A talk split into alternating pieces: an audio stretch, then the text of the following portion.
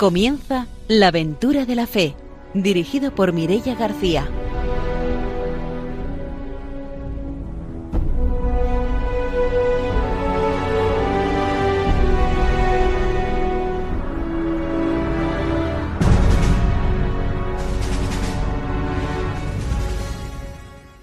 Buenas noches desde Radio María. Empezamos un nuevo programa de la aventura de la fe, una nueva aventura misionera. Y empezamos, como siempre, saludando a nuestros colaboradores. Está con nosotros el padre don Arturo García. Buenas noches. Muy buenas noches. Un gusto poder saludarles y saber que están ahí escuchándonos para animar la misión desde sus casas, conociéndola y rezando por ella.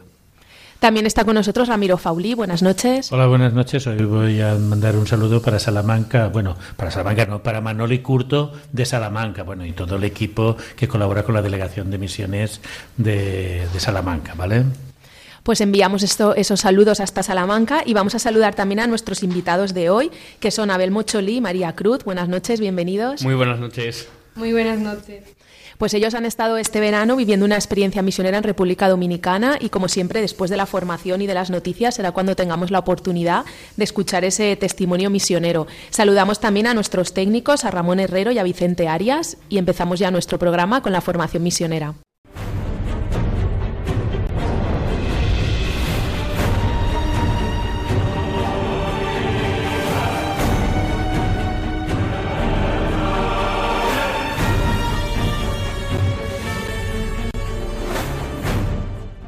El padre don Arturo García nos trae la formación misionera.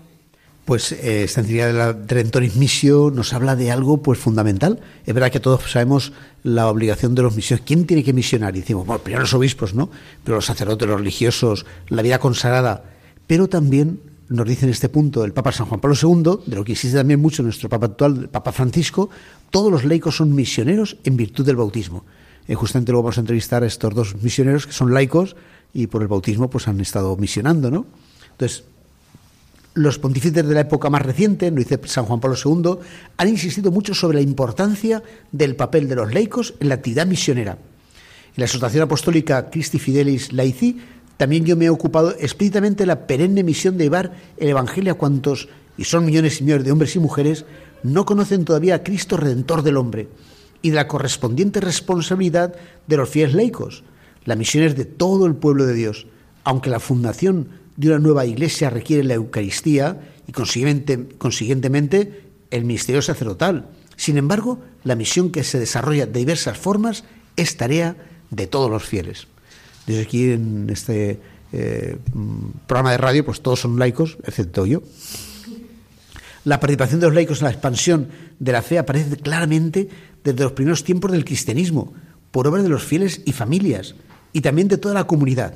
Esto lo recordaba ya el Papa Pío XII, refiriéndose a las vicisitudes de las misiones, en la primera encíclica misionera sobre la historia de las misiones laicales.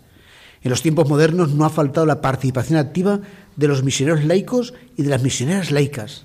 ¿Cómo no recordar el importante papel desempeñado por estas, su trabajo en las familias, en las escuelas, en la vida política, social y cultural, y en particular su enseñanza de la doctrina cristiana?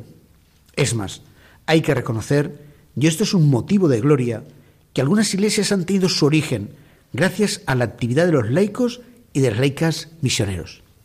El Concilio Vaticano II ha confirmado esta tradición poniendo de relieve el carácter misionero de todo el pueblo de Dios, concretamente el apostolado de los laicos, y subrayando la contribución específica que estos están llamados a dar en la actividad misionera. La necesidad de que todos los fieles compartan tal responsabilidad no es solo cuestión de eficacia apostólica, sino de un deber derecho basado en la dignidad bautismal, por la cual los fieles laicos participan según el modo que les es propio en el triple oficio sacerdotal, profético y real de Jesucristo. Ellos, por consiguiente, tienen la obligación general y gozan del derecho, tanto personal como asociadamente, de trabajar para que el mensaje divino de salvación sea conocido y recibido por todos los hombres en todo el mundo. Claro, es, es normal porque, al fin y al cabo, decir, eh, cuando alguien conoce algo que le gusta, que es bueno, no puede dejar de contarlo. Es decir, eh, una cosa que a ti te ha entusiasmado, pues de cosas muy sencillas, ¿no? Como decir, no sé lo que, un libro que has leído, eh, algo que estás estudiando, pues una comida que has hecho, una receta que has descubierto, un producto, ¿no? Y lo cuenta, ¿no? Cuanto más cuando alguien es cristiano y de repente reconoce a Jesucristo, se da cuenta de lo que él le ayuda, de que nunca está solo, de que siempre tiene ahí el apoyo de Dios, pues cómo no contarlo a todo el mundo, ¿no? Eh, por eso dice obligación que les apremie todavía más a los laicos de todo el mundo, mis mujeres de todo el mundo, en aquellas circunstancias en las que solo a través de ellos pueden los hombres oír el Evangelio y conocer a Jesucristo que ha pasado muchas veces en el mundo, que a lo mejor no hay ningún sacerdote, ningún religioso, eh, por ejemplo en Japón, después de San Francisco Javier, o también pues en Corea, en muchos sitios, y son los laicos los que han ido transmitiendo la fe de generación en generación, han ido bautizando, que es lo único que podían hacer cuando no hay otro remedio que los laicos bautizar, y se ha mantenido la Iglesia durante siglos.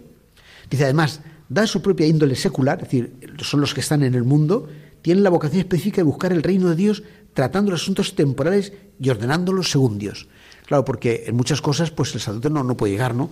Pues no sé, en, los colegios, en las fábricas, en el campo, en asociaciones, en, pero los, cristianos laicos sí, ellos pueden estar en todos los sitios y pueden evangelizar eso, pero también evangelizar, pues, eh, no sé, la manera de funcionar una, una, empresa, cuando un trabajador es, es cristiano, pues trabaja de una forma, pues también en conciencia, ¿no?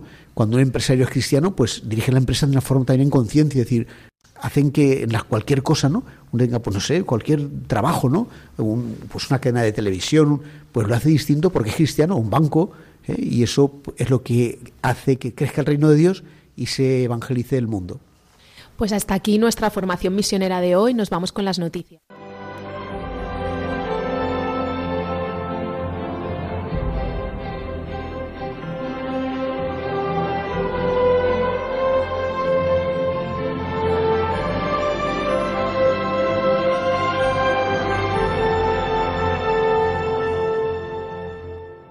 Ramiro Fauli nos va a contar las noticias misioneras. Hoy traigo dos noticias, una de Asia, Corea, y la otra de África, en Togo. Corea continúa el boom vocacional. Seúl llega casi a los mil sacerdotes ordenados. La arquidiócesis de la capital surcoreana ordenó en febrero a 24 sacerdotes y 20 diáconos nuevos. El obispo ordenante, que era el, obispo de la arquidiócesis Yeonsun, en esta ceremonia de ordenación hizo alarde de el aumento de vocaciones, no solamente de su propia diócesis, sino también de la Sociedad Misionera Internacional de Seúl. La propia arquidiócesis está actualmente con un número de 981 sacerdotes y su meta es llegar en este próximo año a los mil sacerdotes como culmen de una historia que tiene la Iglesia coreana. Asimismo, también ordenó a 20 diáconos, de ellos 18 eran diocesanos, un redentorista y otro de la congregación de la calle. El lema de la ordenación sacerdotal para este acto, que fue elegido por los propios seminaristas, fue este trabajo que haré con ustedes es verdaderamente asombroso, como ha sido el número de ordenados en esta arquidiócesis de Corea. La otra noticia viene de África y también nos llega muy de cerca porque se ha inaugurado el centro misionero de las servidoras y servidores del Evangelio de la Misericordia de Dios. Para ellos es una gran alegría, así dicen las servidoras, pues eh, podrán formar muchos jóvenes que en el futuro podrán ser misioneros en esta diócesis de Dapagón, que se encuentra a 650 kilómetros de la capital, a 10 horas en coche la capital de Lomé. Así pues, una diócesis que lleva solamente 53 años de vida y en ellas, en estas tierras, son muy apreciados los misioneros y las misioneras españoles, tanto así como el, Instituto de las Servidoras y Servidores como el Instituto Español de Misiones Extranjeras, el IEM, que está implantado también en este país. Todos han vivido de cerca las necesidades de esta iglesia local y ven con gozo la inauguración de este centro que ayudará eh, con una sala polivalente donde podrán formarse en distintos aspectos. Así pues también tendrán una parte para el noviciado, casa noviciado de las servidoras y servidores del Evangelio Evangelio de la Misericordia. Desde aquí, bueno, les damos también un saludo a las hermanas que las hemos entrevistado también en, en este programa y bueno, vemos cómo con gozo están ampliando su misión en Togo. Pues ahora que ya nos hemos puesto al día con las noticias misioneras, nos vamos con la entrevista de hoy.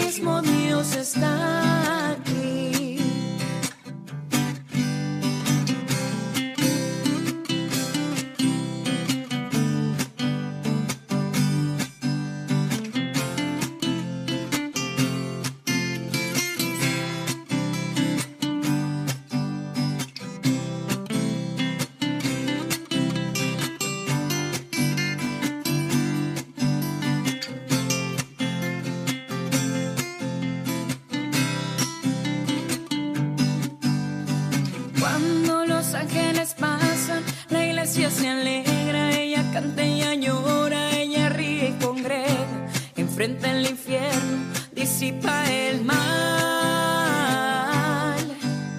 Siente la brisa del vuelo de tu ángel ahora, confía hermano, pues esta es tu hora, la bendición llegó y te Esta noche en la Aventura de la Fe vamos a entrevistar a Belmo Cholí y a María Cruz, que son dos jóvenes de la Diócesis de Valencia que este verano vivieron una experiencia misionera en República Dominicana. Buenas noches de nuevo. Muy buenas noches. Muy buenas noches. Bueno, pues antes de empezar a preguntaros por lo que fue esa experiencia, contarnos cómo surge esa idea de, de iros a República Dominicana. Bueno, pues la iniciativa fue mía, porque yo, eh, bueno, estuve eh, unos momentos de mi vida en los que, pues por razones propias, eh, me acerqué más a Dios. Entonces empecé a ir a, ir a la parroquia y, el padre Don Ángel, bueno, le, hablé sobre, que sobre mi espíritu vocacional. Y empecé yendo a Cáritas, eh, participando en Cáritas y, mm, y unos meses después de estar eh, participando como voluntario, le, le pregunté a, a Don Ángel sobre las, las misiones. Y ya me puso en contacto con Don Arturo. Una vez allí, eh, bueno, yo soy muy amigo de María, nos conocemos desde hace muchos años y yo sé que ella siempre ha tenido mucha vocación para ayudar y entonces le hablé de, de ello y, y, pues estuvo dispuesta enseguida. O sea, no se lo pensó ni dos veces. Eh, a mí siempre me ha gustado ayudar a la gente y creo que una experiencia así es algo que todo el mundo debería vivir alguna vez en su vida, ya que al final ayudas y nos han ayudado, yo creo. Eh, bueno, más hemos recibido nosotros más de lo que sí, hemos dado totalmente. allí. Bien, ¿cómo fue el proceso de, de preparación para ir a República Dominicana? Eh, ¿Asististeis a los grupos que hay en la diócesis o por...? Eh, sí, bueno, a ver, nosotros es que entramos un poquito más tarde. Pero sí, Sergio, el delegado de misiones, eh, nos formó enseguida, nos, nos hizo las entrevistas, eh, tomó nuestros datos y ya pues empezamos a ir a, a encuentros, a retiros y sí. Sí, fue como cuenta Bel. Empezamos más tarde, pero al final hubo un momento que no se sabía si íbamos a ir muy bien, pero al final todo salió bien y nos fuimos. Y no- es más, nosotros eh, nos pusimos las vacunas antes de tiempo, Sí. antes de que nos lo dijeran, pero sí, la verdad es que todo fue, fue muy bueno. ¿Vosotros muy- procedéis de una trayectoria cristiana, de movimientos parroquiales, de, de algún Sí. movimiento específico? Ah, bueno, momento, movimiento específico no. ¿La propia parroquia? Sí, y bueno, lo dicho ya, eh, de Cáritas, voluntario de Cáritas. Y este paso de, de decir, me voy una. Porque claro, de dar el paso de irse un verano, unos días a la misión, siempre impone un poquito, ¿no? Porque es distinto aquí colaborar con un grupo de catequesis, un grupo de cáritas, pero ya ese paso, ¿cómo son esos temores a la hora de dar ese paso? A ver, el mayor temor lo tuvo mi madre, todo hay que decirlo. Pero bueno, eh, pues claro, mm, imagínese, ¿no? Un país extraño eh, que no ha sido nunca de misión, o sea, es decir, no vas, de- no vas a, a un hotel, vas a- allí a, a voluntariado y, y, claro, todas las vacunas que te tienes que poner, pues eso impone un poquito, ¿no? Pero sí, la verdad que es que... sois muy jóvenes también, Claro, que también sí, somos sí. muy jóvenes. O sea, yo, yo tengo ahora, voy a cumplir 20 años y María va a cumplir 19. Bueno, ya los tiene. Yo, en mi caso, la verdad es que nosotros no tuvimos ningún miedo al ir. Nos, nos enseguida dijimos que sí. Sí que es verdad que, por ejemplo, yo sí que había ido a República Dominicana, pero no De vacaciones. pero claro, de vacaciones. Sí. Y la verdad es que mis padres siempre me han apoyado en todo y me dijeron, si quieres ir, es una experiencia que al final nadie, en, yéndote de viaje o cualquier cosa, no vas a coger. Y entonces nos fuimos. Y lo peor, mis abuelos, yo creo, los que peor lo pasaron fueron mis Los abuelos. abuelos siempre Sí, tienen más sí, miedo, sí, ¿no? sí. Pero bueno. Y Pero luego han estado contentos vuestros Sí, padres, sí, abuelos, sí, al sí, volver. sí, sí, sí. Sí, La verdad es que, bueno, al final mi madre pues acabó entendiendo, ¿no? Que era un, eh, una experiencia más que había que, que tenía que vivir en la vida y que si podía hacerlo, ¿por qué no? ¿Y vuestros amigos cuando dijisteis que os ibais? no se lo creían. Claro, Se lo creían, ¿no? Se uno puede pensaba. irse a Punta. Cana, está bien irse a Punta Cana, pero a Sabaneta o a Aventura, que después nos comentaréis, no tiene nada que ver con Punta Cana. se ¿no? pensaban se pensaban que no Que no. que, lo de iba- que al- a la última hora íbamos a decir Que que, sí, no que sí, que no íbamos a ir, que estábamos locos, que pero cómo nos íbamos a ir de misioneros un mes. Claro, es que encima es un mes entero. claro Y, y vamos, nos daban un duro por nosotros no, nadie. no, no, a mí se pensaban que iba a volver a los dos días Los, Vamos. vamos, los- el comentario más común que yo escuché fue María va a coger un avión y se va a volver a los dos días. y al final vamos no queríamos volver Al yo final. nunca he llorado tanto al- va- a la hora de coger el avión para ¿Cómo, volver cómo fue Pues, esa llegada a la República Dominicana? ¿Cómo fue? El primer día...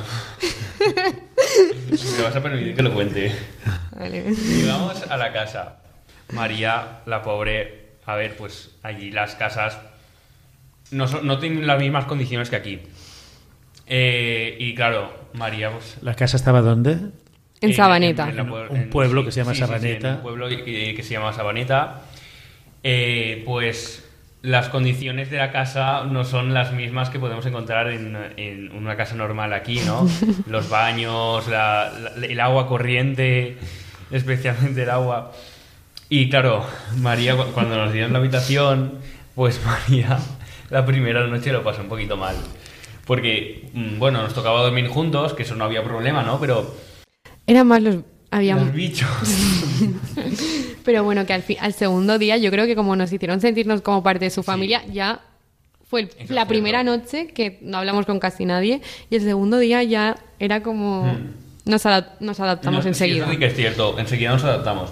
Bueno, es que la primera noche también eh, fue llegar de, del, de- aeropuerto, del aeropuerto, cuatro horas hasta Sabaneta. Claro, cuatro horas en, en coche y llegar a Sabaneta ya directamente nos enseñaron las habitaciones y claro, fue un poquito... Impactante, Hmm. pero genial. ¿Que estabais en casa de alguna familia o estabais...? En casa de En Marcia. casa, en casa de Marcia, que es una, una mujer misionera. Bueno, Es- no, acoge, muchos, ha acoge a- acogido muchos misioneros. Y es un y- sol. Sí, es un amor de mujer. Nos trataba como a sus hijos. No como sus nietos. Es que era ideal. Nos preparaba el, el desayuno siempre. Bueno, es que hemos tenido tantas charlas con ella. ¿verdad? Sí, la verdad es que ha sido como, como una madre. Sí, ha sido como nuestra abuela allí. Parece que es alguna persona de la comunidad parroquial. De... Sí, Sí. sí, es eh, bueno, es la ah, es una persona muy activa en la parroquia. Es que la familia, porque también están Saúl, Samuel, bueno, que es la familia de allí, que son la madre, el padre, los hijos y ella es la abuela. Y todos pertenecen a, a esa comunidad, parroquia, a la parroquia. Son, Saúl- son los directivos, muchos de la familia. ¿Y vais vosotros dos solos o con más gente? Mm, íbamos con un matrimonio. Con Dobra y Jordi. Eh, pues la verdad es que encajamos muy bien con ellos. Hicieron de padres. Pero genial, la verdad. Ellos ya habían estado. Sí, ¿no? ellos Ya ya- ya habían- claro, habían entonces estado eso nos daba mucha tranquilidad Sí. a la hora sobre de todo a nuestros padres. Sí, totalmente. Y luego allí, que, ¿cuáles son las actividades que hacíais? ¿Cómo era vuestro día a día?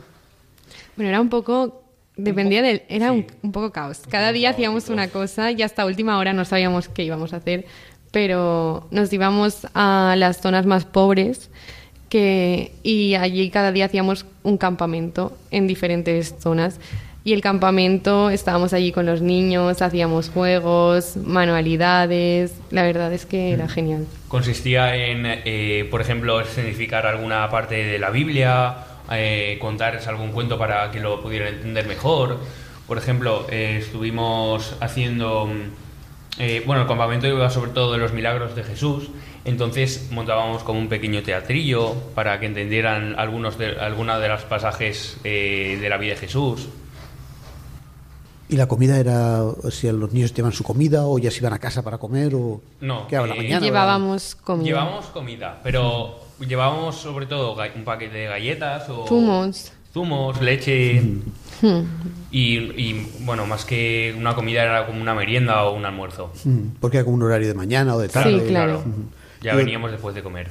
¿Y, veis, ¿Y eso era alrededor de la parroquia o del o, o las aldeas que tenían ellos? Las aldeas. La- eh, bueno, estábamos sobre todo en las lomas. Que es la, zo- estaban, eran zonas alejadas. Teníamos que a lo mejor habían veces que eran a lo mejor dos horas en coche hasta allí. Claro.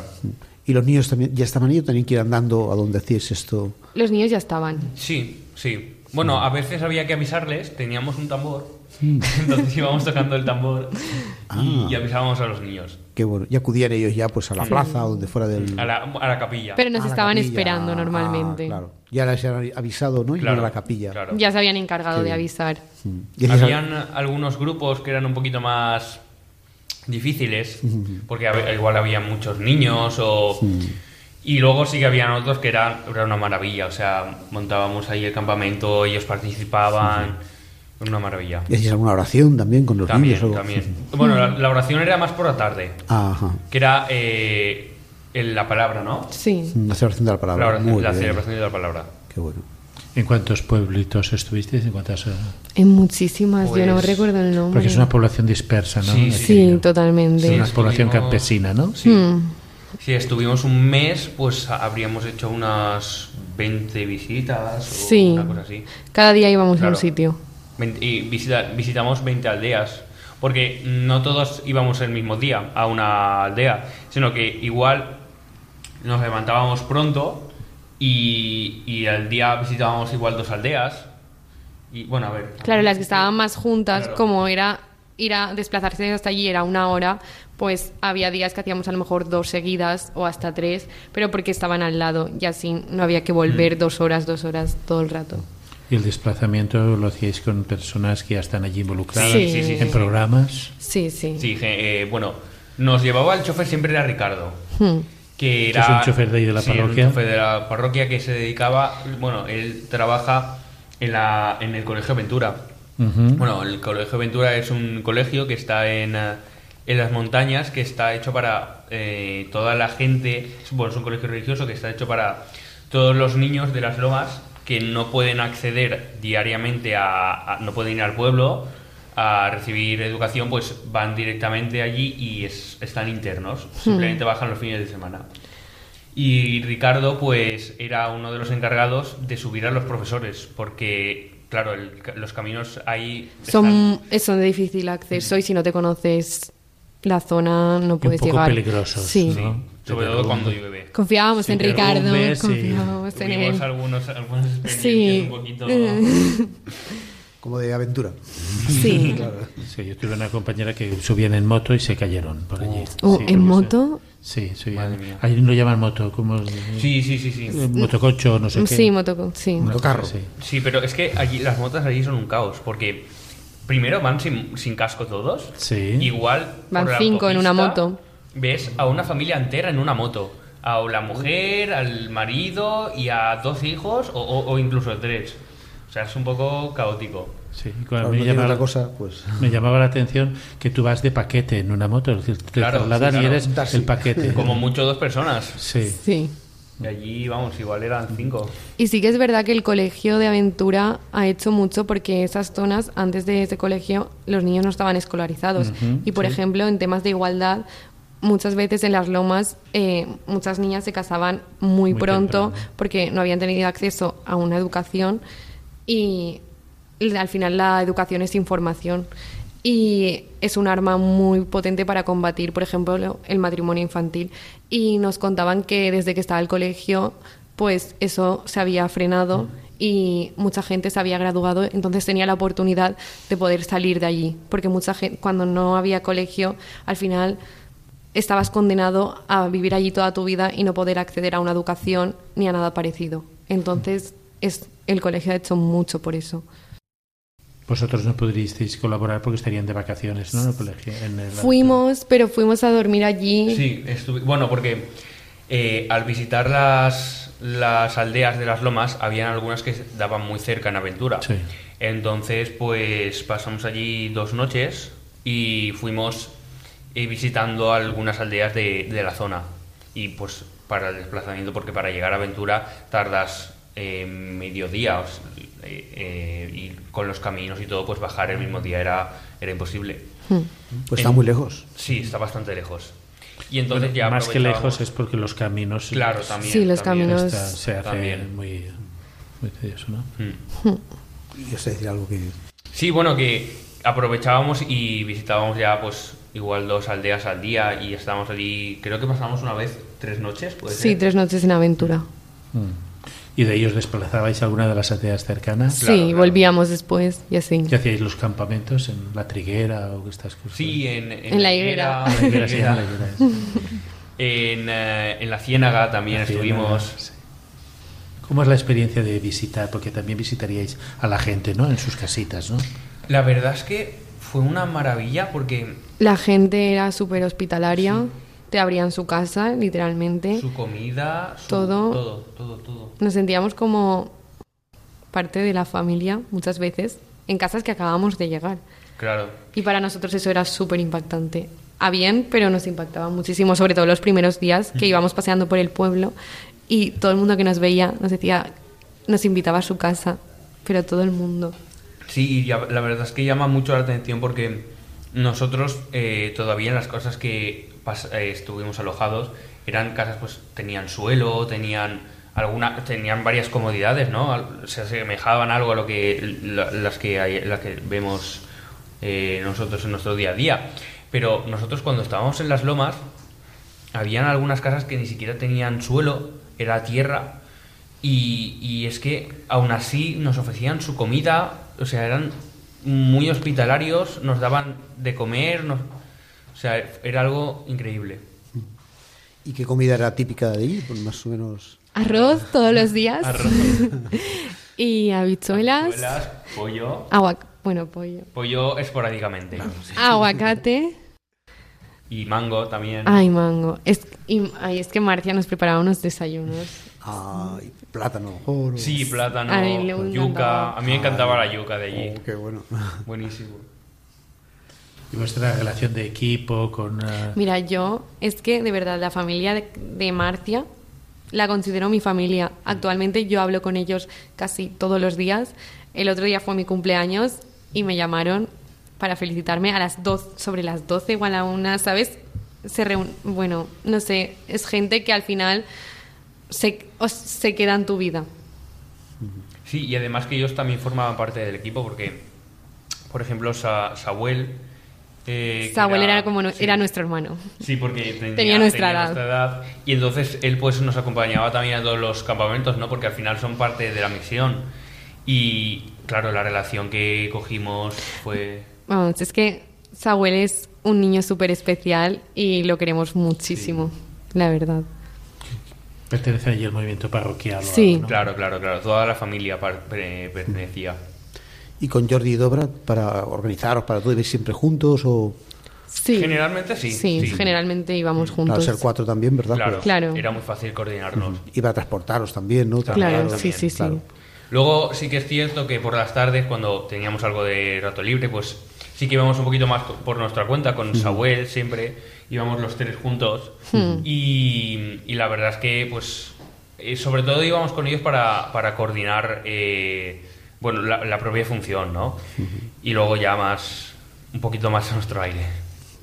Pues nos vamos a hacer una pausa, volvemos enseguida para seguir con la entrevista.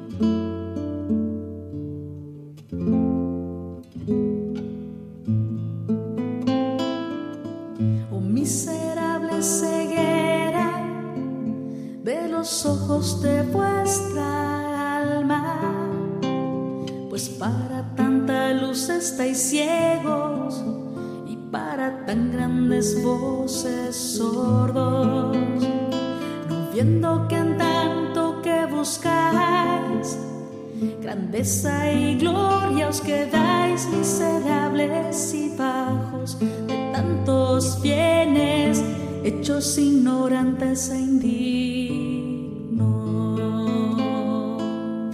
Oh almas criadas para estas grandezas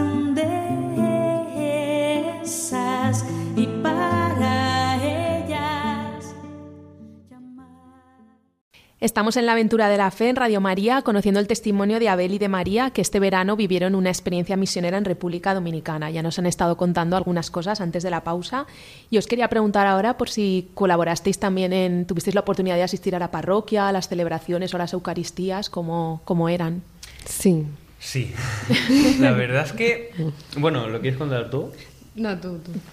Em, la verdad es que son un poco bastante di- distintas. Más animadas, más alegres. Son, sí, porque eh, allí, bueno, nosotros generalmente cuando vamos a, a- la iglesia eh, aquí en España, no suele ir muy animada la, la, la misa, en el sentido de que sí, se canta alguna cosa, pero es que allí es, es, una, es un espectáculo verlo, porque eh, empiezan con tambores, con, con instrumentos, cantan canciones, eh, se forman un coro, o sea, es una, es una experiencia, es muy animado.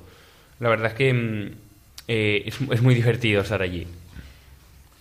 Lo del coro es algo muy, muy, muy movido, ¿no? Sí, sí, sí, sí. Se organizan, Sí, sí, sí, preparan.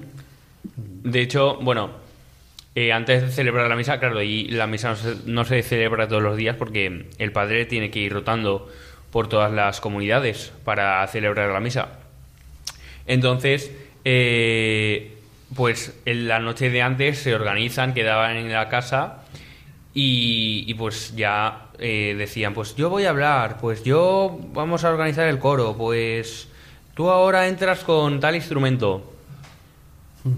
Y quién lee o quién hacía cada cosa. Claro. Qué bueno, está ahí preparado. ¿Tú disfrutasteis Sí. también de ir a su- la Sí, la verdad que Eucaristía, sí, que es un- muy diferente, pero es que es- allí todo es alegría. Y entonces al final se, eso se pega. En todas las partes, claro. Sí, Sí. sí. En los ¿Y en, también catequesis había o, o estaban de vacaciones y no había? No, Claro. estamos de vacaciones. Muy bien, muy bien. La participación de la gente joven. en- Eh, la participación. Habían sobre todo niños más que gente, a lo mejor que adolescentes, pero sí que solían participar Claro, de nuestra edad mm, no había muchos mucha gente, la verdad. No, de nuestra Pero Entre otras cosas, pues también muchos jóvenes se van del campo, ¿no? Claro, sí, Sí, tienen sí, que emigrar sí. a, Trabajan, a lo a la capital Claro. para encontrar un futuro mejor. Después la maternidad también llega muy pronto, ¿no? Mm. Con las jóvenes. Sí, son cosas que al final la educación, mm, gracias a lo mejor al colegio y todo, lo están intentando remediar. Pero sí que es verdad que yo creo que hay que hacer mucha fuerza ahí en temas como la igualdad o la homofobia, que habría que hablar mucho de eso. Sí, todavía persisten, digamos, Sí. rechazos, marginaciones. Bien. Y vuestra experiencia, por ejemplo, eh, cuando ibais a los pueblos, porque tengo entendido que, bueno, eh, siempre hay una capillita, ¿no? Que la capilla Sí. parte Sí, de... sí. La capilla es, digamos, el centro neurálgico, ¿no? Sí. Más Sí. o menos. Sí. sí, allí, bueno, hay algunos bancos y un altar, bueno, un- una mesa más bien, una mesa, mesa, sí. de madera. Y pues allí celebramos los campamentos, eh, celebramos la celebración de la palabra. Y bueno, eh, nosotros no asistimos a ninguna misa eh, que, se, que celebraba el padre por las distintas comunidades, por el, eh, por el hecho que nosotros, bueno, íbamos haciendo las, los campamentos y no, no tuvimos la oportunidad de coincidir, pero intuyo que la, la misa se, se celebraba allí también. Vosotros acudíais en Sabaneta, ¿no? En la parroquia. Sí, Claro, claro, los domingos. ¿Y, le- y cómo sigue la devoción a la Virgen María? ¿Y una devoción a la Virgen María también? La gente... a la hay- Virgen de la La Alta Virgen Gracia, de la Altagracia. Ah, sí, que bueno, sí, sí. que fuimos. Ah, a la Fuimos a la- al en- centenario en de la coronación. Ah, sí, anda. Sí, pasamos un calor. Un calor. Ah, ¿Que claro. fuisteis todos en peregrinación? Sí, Eh, sí. De toda la parroquia. ¿Cómo fue Sí. esa experiencia con toda la gente del pueblo peregrinando? Organiza, organizan, por ejemplo, hace poco han ido a la iglesia principal de allí, que creo que es la de la Alta Gracia. Sí, Y, por ejemplo, fuimos a lo del el centenario, también fuimos a la playa. La, la, la iglesia organiza excursiones. Mm, sí. Y entonces alquilamos un bus que nos costó bar- bastante barato. Y eh, nos fuimos a la capital con más gente de la parroquia porque se podía apuntar Quien todo, el- quisiera. claro, todo el mundo. Y pues allí eh, lo celebraron como, unas, como en un estadio muy grande y allí había muchísima gente de, de todas partes de, de República Dominicana. Y mm, eh, la verdad es que pasamos mucho calor. Claro, que allí... Bueno, es que mucho Y al sol, estábamos claro, al claro. sol. Y había también jóvenes y eso, claro. Sí, Sí, sí, sí, había- sí, sí. ahí había muchísima gente. Los seminaristas también que habíamos conocido. Ah, sí, ah. ujú. Los seminaristas nos llevamos genial Mm. y nos hicieron mogollón de apoyo. Muchísima compañía. Ah, sí, claro. Y hemos cogido, bueno, mucha amistad con ellos, la verdad. Anda. Sí, el problema es que se tuvieron que ir a las dos semanas porque ya empezaban el curso de seminario. Ah, Pero, pero la verdad es que son gente encantadora. Sí. ¿También estaban allí en Sabaneta? O Sí, estaban- sí, sí, sí. Bueno, ellos vivían en Sabaneta. Vivían en Ah, sí, Sabaneta. eran seminaristas de Sabaneta. ¿Y el Sí. seminario dónde lo tienen? En Lo Santo tenía en la, Domingo. capital, en la capital. En Santo sí. Domingo, ah, claro, claro. Porque San Juan no tendrá. San Juan de No, la Morra no, No, no, no. Lo que es muy bonita es la catedral, ¿verdad? De San Juan. Unos colores Sí, muy es bonitos. bastante bonita, sí. Muy bonita, sí, sí. Nueva, es recién. nueva. una Es- diócesis es- bastante sí, nueva. es nueva. Y pudisteis también conocer al obispo, saludarlo. Sí, Sí. sí, sí, sí, Ah, sí. hombre, qué bien. Nos invitaron a cenar Anda, sí. el obispo eh, y la verdad es que, bueno, estuvimos compartiendo mesa con él y muy, muy bien. Lo pasasteis bien, Mm. Sí. interesante. Sí. Qué bueno. sí. Suelen ser acogedores y ven bien que la visita, ¿no? De, Siempre, de- siempre, siempre. Son súper humanitarios todo el mundo allí. ¿Y algún momento así especial que recordéis especialmente de todo lo que habéis vivido? Es que no me podría quedar con uno. Pero porque todo ha sido tan intenso, tan bonito, que al final... Es que Abel y yo siempre que nos juntamos y recordamos... Es, es- es recordar esto y una sonrisa. Sí, nosotros, bueno, mm, nos vemos varias veces a la semana, entonces siempre estamos con algo, wow, ¿te acuerdas de este momento? Madre mía, cómo lo pasamos. Eso es lo que, lo que nos da a entender, ¿no? Como a veces vienen misioneros que a lo mejor tienen 80 años, 90 y no quieren volver para siempre. Claro, quieren volver a la otra yo lo vez. Aunque están tantos años, pero no se cansan de, de La de despedida volver. fue súper dura. Yo, vamos... Y, y cómo influye, ¿no? El de participar de otra cultura, el estar en situaciones, digamos, de, de inseguridades, de no tener tantos beneficios, ¿no? Tantas cosas. Te das cuenta a lo mejor de cosas que tú no aprecias y que piensas que, por ejemplo, aquí tú piensas que el, el agua siempre va a haber, siempre va a haber agua. Sí. Y cuando vas allí ves que aún hay sitios que no hay agua, que pasan dificultades, te das cuenta de empiezas a apreciar cosas que en tu vida vi- tú los tú tienes muchas cosas súper normalizadas y te das cuenta que a lo mejor que es un privilegio muchas veces. Algo que me sorprendió, que me sorprendió mucho a mí, eh, ahora hablando del agua, es que todas las casas tenían un cubo en la, en la propia ducha y a mí me sorprendió mucho. Y entonces, cuando fui a ducharme por primera vez, pues... A ver, se pensaba que había que meterse dentro del cubo. pues me dieron como media, media botella y nos dijeron que, que no, que la- el- es que el cubo estaba para tirarse el agua. Y claro, a mí me sorprendió mucho porque digo, pero ¿por qué no, no abrimos el grifo? No, es que hay muchas veces que el agua no llega, entonces la, la tenemos que almacenar aquí. y fue, claro. claro. fue un poco impactante. Sí. Sí, claro. ¿Y en vuestra casa lo han notado? Cuando habéis vuelto, ¿han notado, no sé, algún cambio en alguna cosa, vuestros amigos? O... Nosotros es que siempre hemos sido muy atléticos. no es por echarnos flores, pero... No, no, lo que es, lo que es es.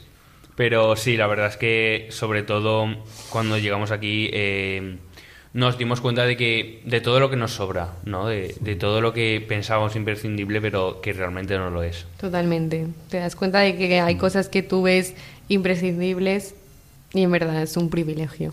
Y la relación con la comida, por ejemplo, decir Yo que... cuando llegué a mi casa y abrí la nevera y vi la nevera llena, dije, ostras, ¿sabes? Pero porque claro, yo allí abría la nevera y no era como No estar aquí.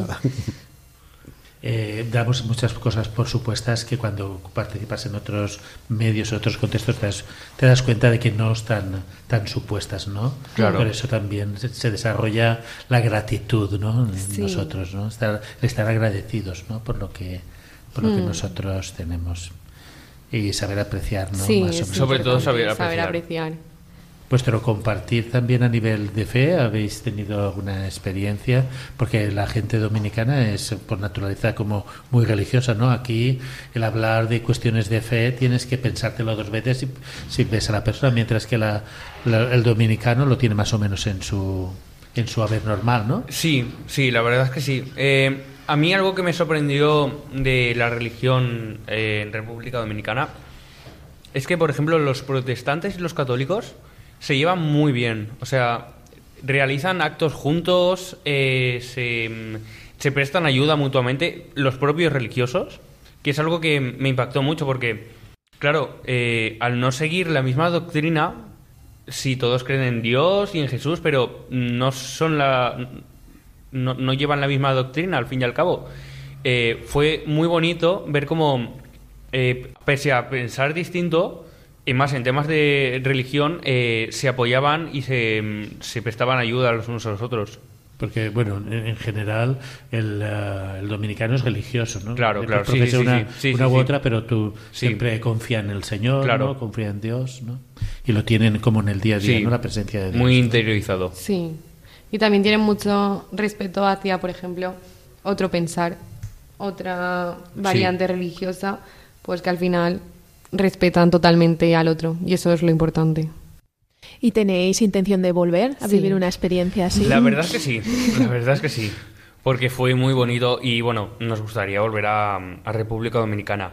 A mí me gustaría visitar otros sitios, Yo me he quedado pero, pero es que la, el trato que recibimos y, y La acogida, ¿no? claro, la acogida. Es que al final y, y es que estuvimos echas un de menos a la gente de allí. Claro.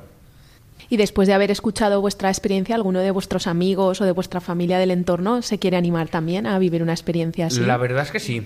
La verdad es que hemos, bueno, eh, de, por lo menos de- desde mi entorno sí que hay gente que sí que le gustaría sumarse. De mi entorno sí que hay personas que sí que se sumarían, pero que se lo piensan, no lo tienen muy claro. ¿Y el, y vuestro entorno, el tema de la fe, cómo lo vive? Pues bueno, eh, mi familia más que practicante, yo, yo sí que soy practicante, pero mi familia es más creyente que practicante. Pero sí, yo, eh, por ejemplo, siempre voy los domingos con mis abuelos a misa Y mis padres, eh, lo dicho, son más creyentes que practicantes. Nosotros es que tenemos más, más devoción, María y yo. ¿Y tú en tu entorno también? Sí, mi entorno respeta todo, entonces genial, les pareció todo. ¿Y dónde perfecto. estudiáis y eso con los compañeros de estudios? ¿Es Sí. un tema que se puede hablar, de Sí. tranquilidad, es bien recibido? A ver, ahora que estamos en las universidades, es, siempre encontramos gente de todo.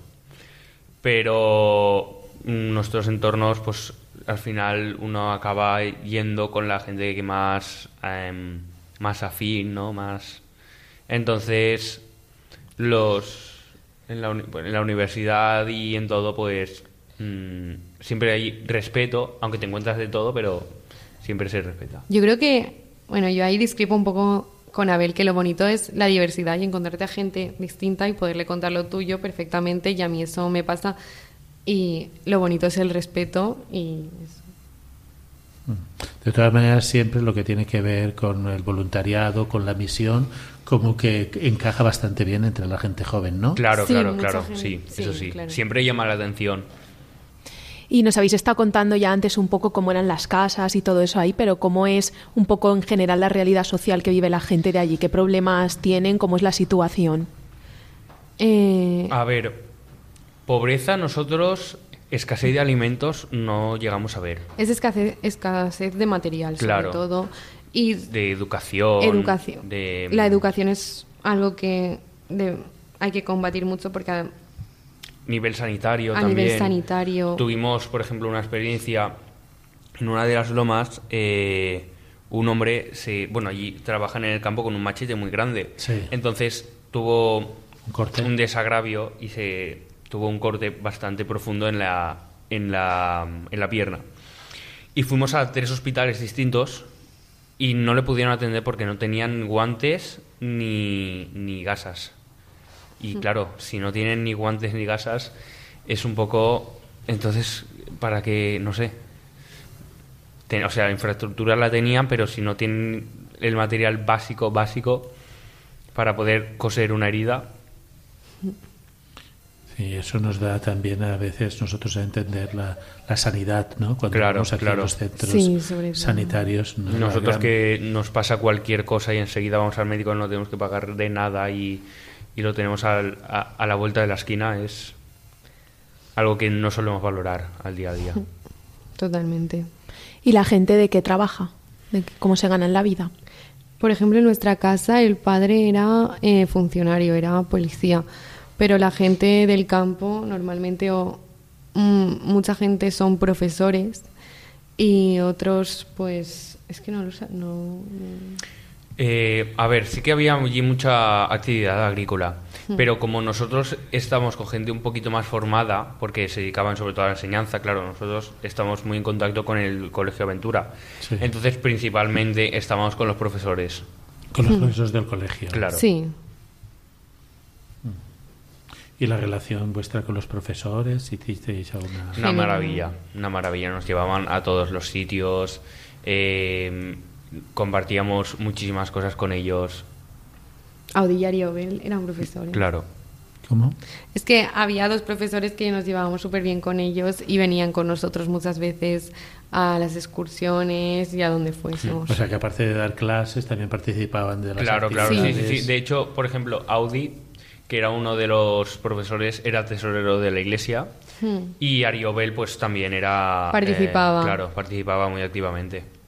Y eran ambos profesores. Y eran profesores de- del Centro Aventura, que Sí. es un centro Sí, sí. diocesano. No, Audi era, Audi era ¿De profesor de un, no- de un centro en Las Lomas y solo estaba él como profesor. Era Sí, el único cierto, profesor para todo el colegio. Pero dependía del Estado entonces. Sí, Sí, ese sí. Pero no tenían, solo estaba él a cargo de todo. ¿Y hasta qué nivel pueden estudiar en Aventura? Creo que hasta bachillerato. Hasta bachillerato. Pero sí que es verdad que la educación en República Dominicana es muy básica, por Muy decirlo básica. así. Y Es, bueno, especialmente las universidades. Eh, no, eh, no, no tienen El el nivel. nivel. que podemos encontrar aquí. Nosotros, por ejemplo, eh, también estuvimos con algunos jóvenes un poco más mayores que participaban también en las misiones Y bueno, estaban estudiando en la universidad y vimos como, pues hablando con ellos, el nivel de que tenían en su, en su, eh, en su grado universitario no... Por no es- eso claro. es, es muy importante que el Estado invierta muchísimo en educación, pero muchísimo. Bueno, el proyecto Aventura surge también Sí, un sí, Sí, sí, poco sí, claro. sí, sí, sí. Para que las zonas campesinas pudieran tener acceso a la educación, ¿no? Sí, porque antes no tenían. Porque claro, además eh, con la dispersión de la población, Hmm. pues el maestro llegaba cuando llegaba, mientras Sí. que en- Claro.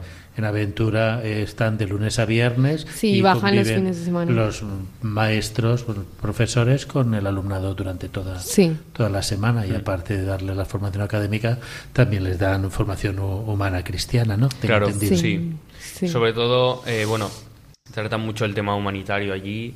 eh, los profesores también imparten valores religiosos y, y sí, aparte de la, de la educación como tal, también enseñan valores cristianos. Vuestra experiencia allí, que con la familia, el compartir con los profesores, ahora que os comunicáis con ellos, ¿cómo, cómo lleváis desde España, digamos, si eh, ha quedado una amistad o ha quedado un apoyo a algo, ha quedado, ¿qué es lo que ha quedado? A mí me han quedado muy buenas amistades y la verdad es que son gente que día a día los tengo presentes. Muchas veces Sí. cuento cosas de ellos, estoy hablando y me acuerdo de ellos y los he- yo personalmente los echo mucho de menos. Mm. Y bueno, afortunadamente con todos los la- el móvil y las videollamadas, pues todos lo- todas las semanas por lo menos intentamos hacer videollamadas ¿Hay buena con ellos. cobertura en Sabaneta? No. Sí, o O sea, a ver, depende. A ratos, ¿no? A ratos. Ah, En- si en- llueve, no. en la casa en la que mm, en la que estábamos, o sea, eh, en la casa de, Sa- de, Saúl, de Saúl, que era el padre de la familia, sí que tenía acceso a internet. Entonces, eh, pues nos podemos comunicar con ellos, hacer, hacer videollamadas. Pero lo normal en Sabaneta no era tener acceso. Pero podéis hacerlo a través de internet, ¿no? Sí, sí, sí, sí.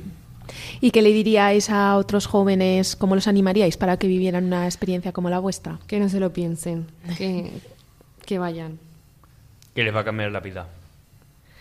que les va a encantar. Al final es una experiencia que más que te llevas. O sea, tú te has quedado prendada, ¿no? De- Sí, a mí me encantaría volver. Pues con este mensaje de invitación llegamos al final de nuestro programa de hoy, de la aventura de la fe. Muchas gracias por haber estado con nosotros esta noche. A vosotros. Despedimos también a nuestros colaboradores y les recordamos que en la aventura de la fe volveremos dentro de 15 días. Mientras tanto, nos pueden encontrar en las redes sociales. También tenemos un correo electrónico que es laventuradelafe.es y también pueden encontrar los podcasts de todos nuestros programas en la web de Radio María. Buenas noches.